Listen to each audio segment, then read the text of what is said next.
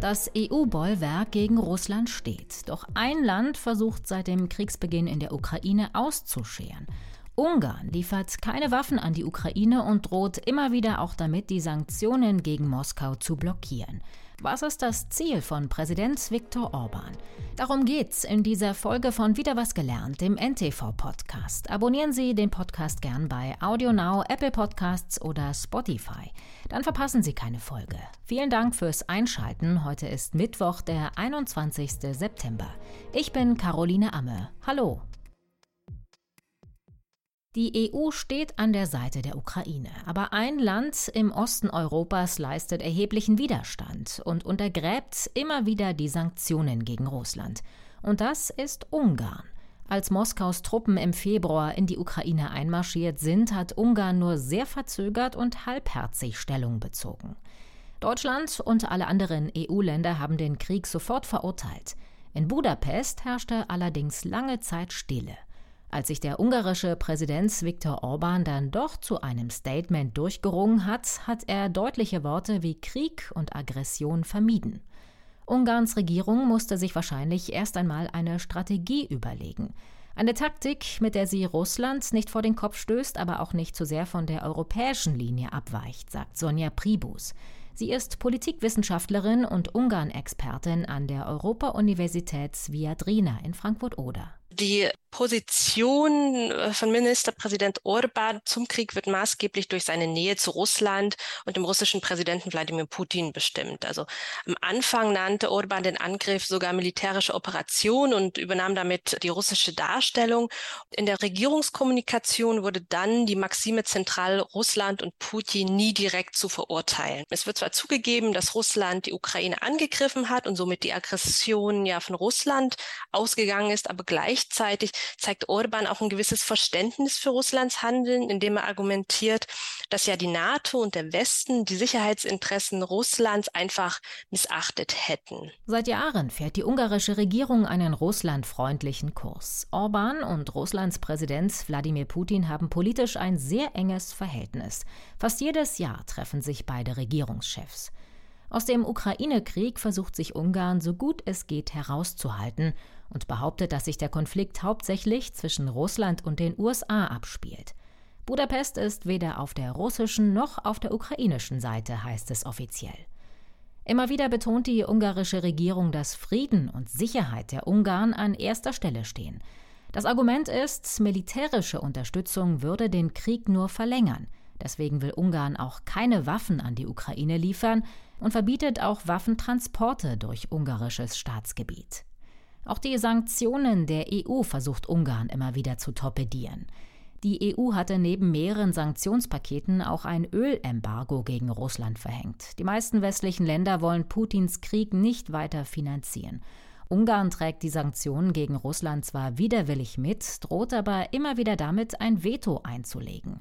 Wochenlang hat das Land auch das Ölembargo gegen Russland blockiert.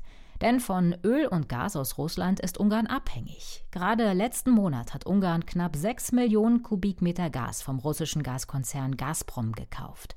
Kein Wunder, dass Ungarn deshalb immer mehr isoliert ist innerhalb der EU. Gleichzeitig weiß aber auch die Regierung, dass ein Austritt oder der Rausschmiss fatale Folgen hätte, da Ungarn einer der größten Nettoempfänger in der Europäischen Union ist und somit eben enorm von europäischen Fördergeldern profitiert. Das heißt, auf der einen Seite steht natürlich dieses finanziell motivierte Interesse in der EU zu bleiben und Zugang zu den Geldern zu haben. Auf der anderen Seite aber will natürlich Ungarn auch nicht die Verbindung zu Russland kappen, vielleicht auch schon als Versicherung für den Fall, dass die EU doch mal den Geldhahn zutritt. Es ist nicht das erste Mal, dass Ungarn in der Europäischen Union ausschert. Auch in der Migrationspolitik ist Budapest normalerweise für seine harte Hand bekannt. Zu Beginn des Ukraine-Kriegs hat Ungarn dann aber überraschend viele Geflüchtete aus der Ukraine aufgenommen. Bis Anfang Juli waren etwa 1,6 Millionen Kriegsflüchtlinge angekommen. Das waren aber vor allem Ukrainer, die Verbindungen haben nach Ungarn, sagt Sonja Pribus. Anfänglich waren das tatsächlich eher Ukrainer ungarischer Nationalität, also die auch Ungarisch gesprochen haben, die auch eng verbunden sind mit, mit Ungarn, gegebenenfalls da auch Verwandte haben, Familie haben. Und insofern war es auch logisch, diese Flüchtlinge aufzunehmen.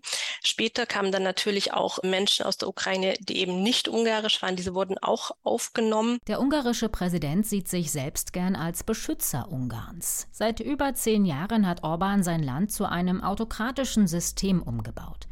Im Frühjahr hatte Orbans rechtsnationale Fidesz-Partei die Parlamentswahl in Ungarn deutlich gewonnen. Sie hat im Parlament eine Zweidrittelmehrheit und kann damit auch die Verfassung ändern. Beim Wahlgewinn hat Orban auch geholfen, dass er selbst die meisten Medien im Land besitzt und damit großen Einfluss hat, was und wie berichtet wird. Dadurch kann Orban auch so über den Krieg im Nachbarland berichten, wie es ihm passt.